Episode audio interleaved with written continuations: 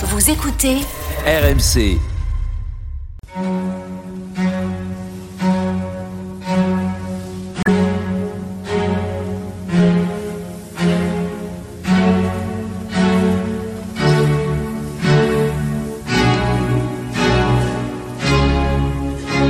Église d'aujourd'hui, une émission de Régis Burnet.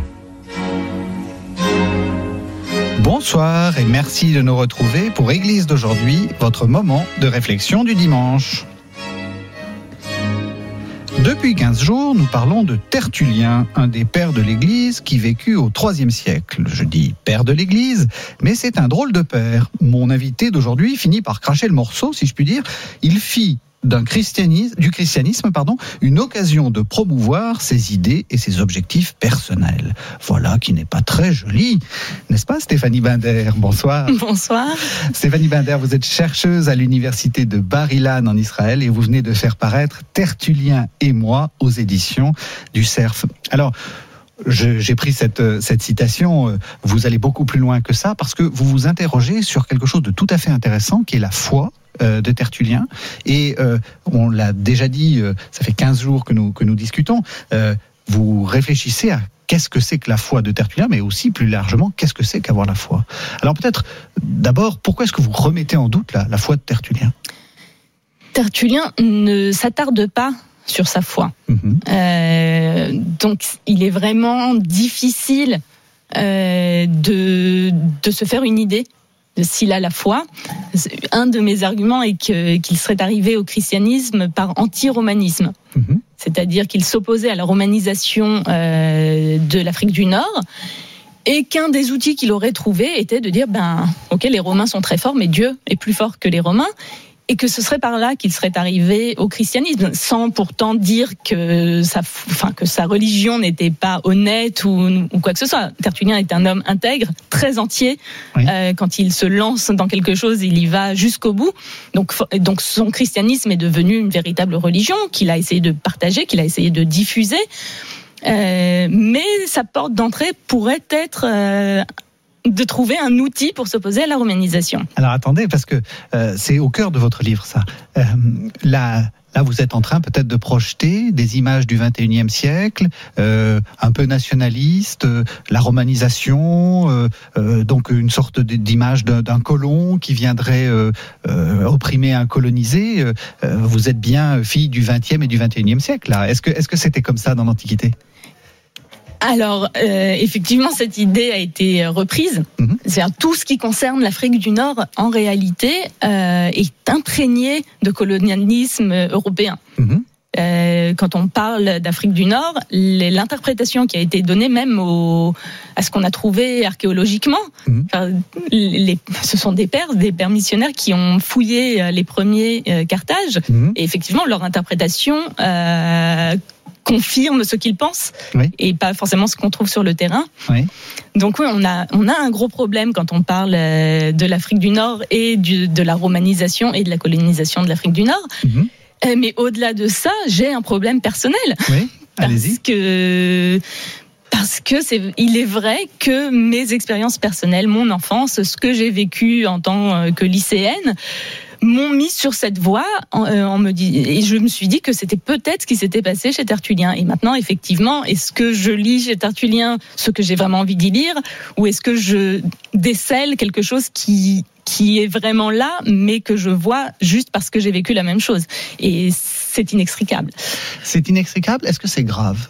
Est-ce que, est-ce que finalement le, le plus intéressant c'est Tertullien ou c'est pas vous et Tertullien? C'est-à-dire ce que Tertullien a à nous dire aujourd'hui, qui est peut-être pas ce que lui aurait dit à son époque, Mhm. mais ce qu'il ce nous dit aujourd'hui. ce n'est pas grave euh, à partir du moment où on en est conscient.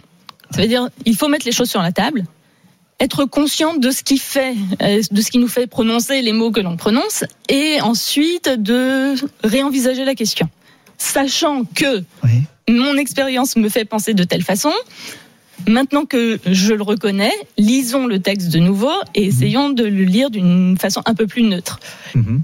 Euh, donc je pense qu'on est tout de même capable de fournir euh, des recherches et des textes qui sont qui sont vrais. Oui. Je, je, pour ne pas dire objectifs, Mais une fois mais qu'on de transmettre une réalité, d'interpréter, parce qu'on finalement on ne fait qu'interpréter. Hein.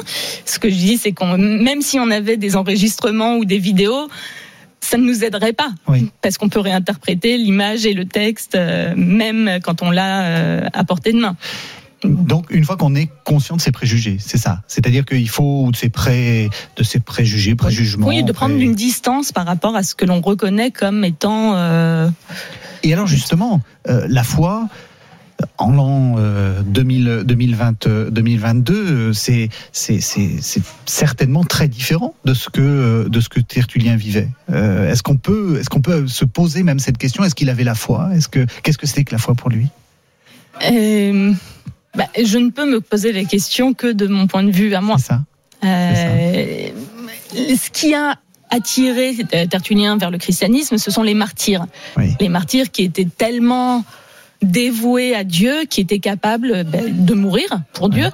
Euh, Est-ce qu'il est arrivé à ce point? On ne sait pas. Il a lui-même échappé aux persécutions d'une façon mystérieuse. Euh, on ne sait pas, on peut, on peut rien dire. Ce qu'il propose est un guide pratique. Il explique aux chrétiens comment on vit en tant que chrétien. Il n'explique pas comment croire en Dieu, il n'explique pas comment avoir la foi, comment se dévouer corps et âme à Dieu. Il explique comment vivre sa vie de chrétien, être honnête, chercher la vérité, euh, ne pas se, dé- se dénier, ne pas se renier, euh, s'opposer lorsqu'on attaque le christianisme, ne pas aller se cacher, Ouais. mais défendre la religion. Donc il est vraiment dans l'action et moins dans la réflexion intérieure euh, sur la foi. Oui.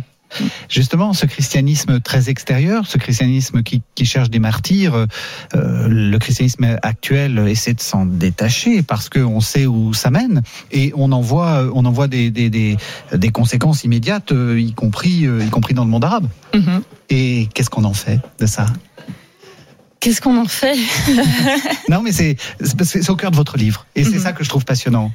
Oui, mais ce que, ce je dis aussi dans mon livre, c'est que euh, je mets je mets les événements en abîme. Et effectivement, on peut regarder notre euh, notre actualité à travers les anciens, mais euh, j'évite tout au long du livre de dénouer les situations. C'est-à-dire, je n'apporte pas de solution. J'observe, je Oui. constate. Ensuite. Euh, à en tirer les conséquences, je ne suis pas politicienne, donc Tout à euh, fait, tout à fait.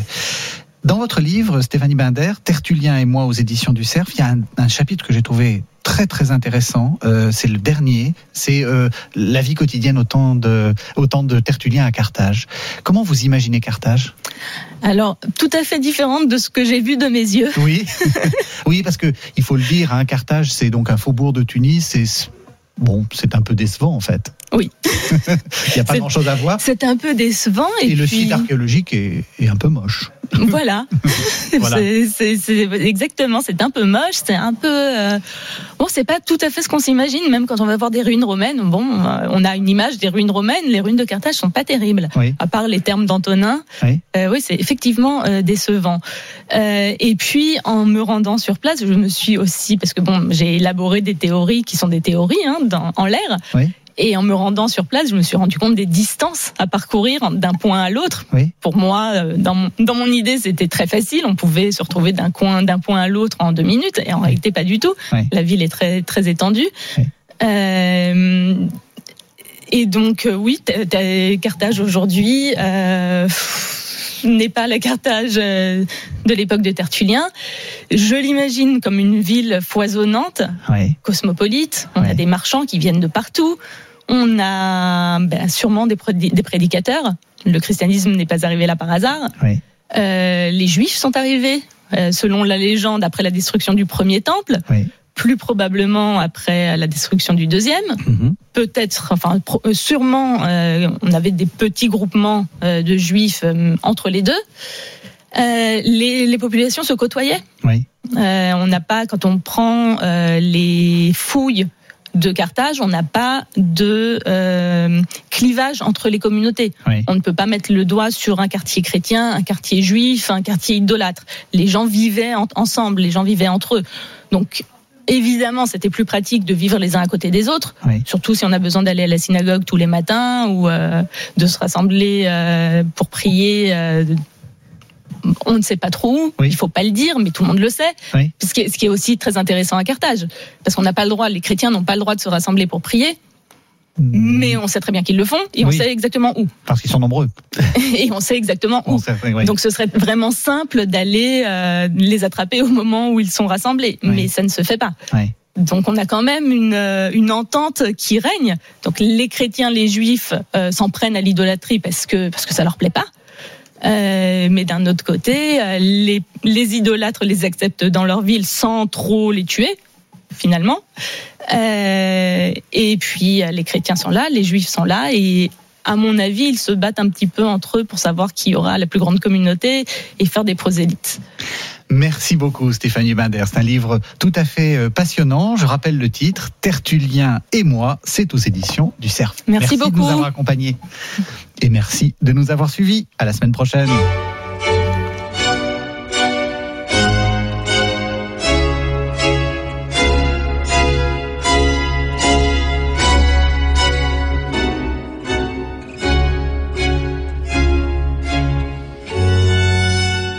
C'était Église d'aujourd'hui, une émission de Régis Burnet que vous pouvez retrouver en podcast sur le site internet rmc.fr.